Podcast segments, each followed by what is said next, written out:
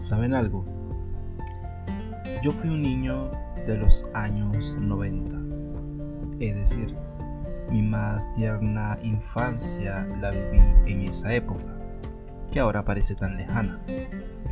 Y bueno, sin ánimos de hablar de mi edad, algo que les puedo decir es que mi adolescencia fue en la primera década de los años 2000 una década bastante importante y que tuvo un gran protagonista, la computación, pero sobre todo el Internet.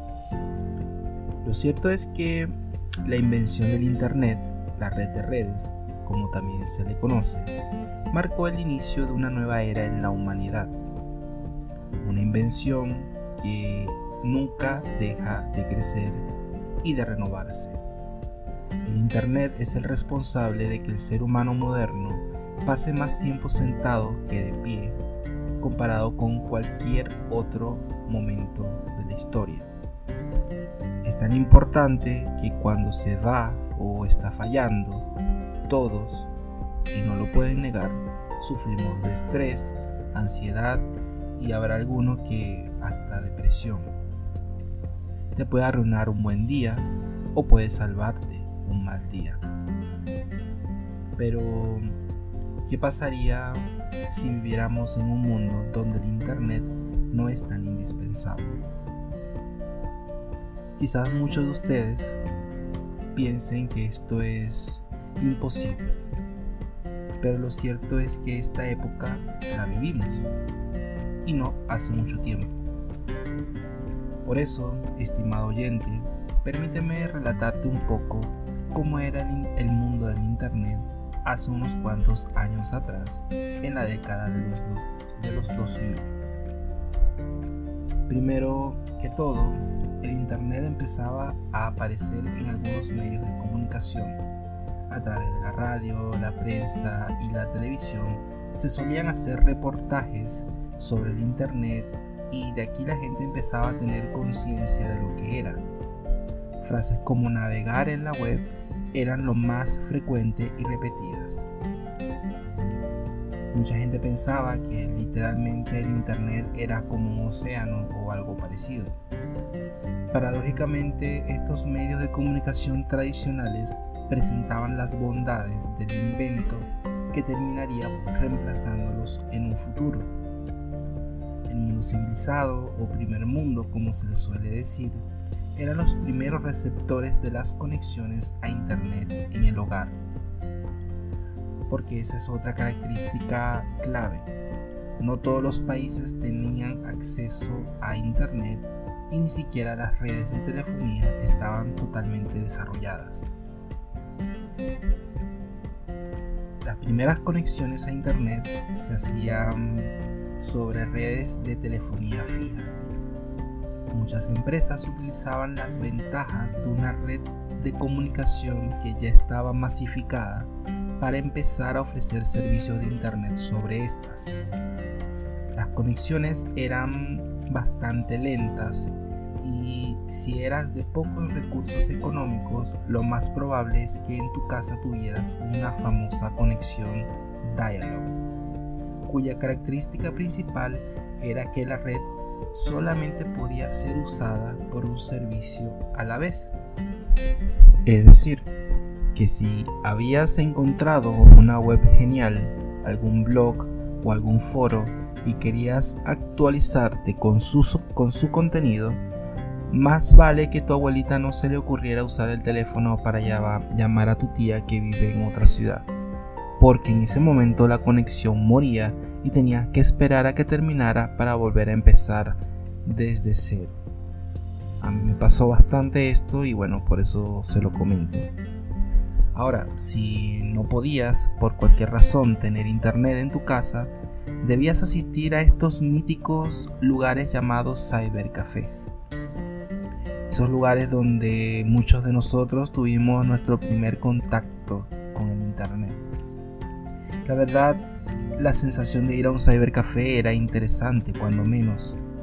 Recuerdo haber visitado un par de cybercafés que se esforzaban bastante en brindar una experiencia más allá de una simple conexión a internet.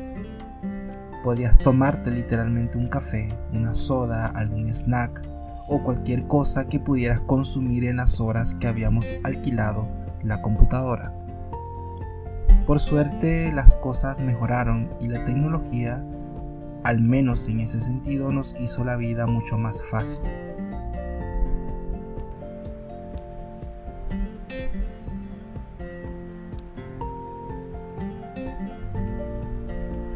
Por otra parte, estudiar se volvió más sencillo. Bueno, más que estudiar, el realizar investigaciones y leer documentación y estudios se volvió súper fácil. Solo bastaba con colocar las palabras claves que queríamos encontrar en alguno de los múltiples buscadores que había en la época. Google, Altavista, Lycos, Webcrawler, etc. eran los buscadores más utilizados. Incluso la casi extinta Yahoo compite en esta categoría de buscadores e indexadores de Internet. Algo que no es muy diferente comparado a cómo investigamos eh, a día de hoy. Sin embargo, en aquel momento Google no había monopolizado el acceso a la información como ocurre en estos momentos. Otra de las cosas maravillosas que descubrimos en esa época eran los juegos online Dios mío, la generación de PC gamers que nació gracias al internet es, bueno, es bastante grande, ¿no? Realmente eh, sorprende la cantidad de juegos que existían en ese momento de los albores del internet. Principalmente eran dos tipos de juegos, los que se ejecutaban en, el navegador, que por lo general eran juegos que usaban el motor de, de Flash Player, o tecnologías que realmente hoy en día están obsoletas.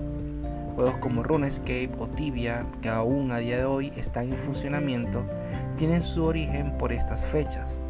Incluso uno de los mejores y más innovadores juegos de la época y que gracias a la pandemia ha, recibido últimamente un renacimiento o ha tenido una nueva vida, mejor dicho, como lo es Habbo Hotel, ya existía por los años 2000-2001. Otro tipo de juegos eran los que podías descargar e instalar en tu PC. Muchos de estos juegos eh, eran pagos, tenías que cancelar una suscripción. Pero si lograbas tenerlos, eras bastante popular entre bueno, los jóvenes y eh, o bueno, tu familia tenía mucho dinero, ¿no? Eh, un ejemplo de esto era World of Warcraft, juego que supuso un grandioso cambio en la manera de jugar videojuegos. Otros que igual eran populares por aquellos tiempos eran Age of Empire 2, Mu Online, Ion, Lineage, Ragnarok, Eve Online, Counter-Strike, o sea, bastantes. Creo que si eres gamer o sabes algo de videojuegos, los habrás oído hablar de estos juegos, que realmente son unas joyas. En aquella época em, las opciones multimedias de la mayoría de la gente eh, tenían un formato físico. Por ejemplo, para ver películas debías verlas en reproductores de DVDs. Y si eras un poco más viejo, seguramente recordarás los VHS escuchar música eran con los compact discs y si querías ver videos musicales, entonces el canal MTV, entre otros, eran tu solución. El hecho de tener todo eso en un solo sitio era impensable realmente. Pero bueno, eso hace el Internet. Convierte algo impensable o difícil en un hecho. Había muchas páginas que ofrecían primitivos sistemas de video, el streaming era algo primitivo también y solo en programas como Real Player se podían ver. Pero tardaban una eternidad, eso sí. Creo que antes éramos mucho más pacientes con el tiempo de carga de algunas cosas. También existen programas que te permiten descargar pistas de, canciones, videos e incluso capítulos de los más populares animes de la época.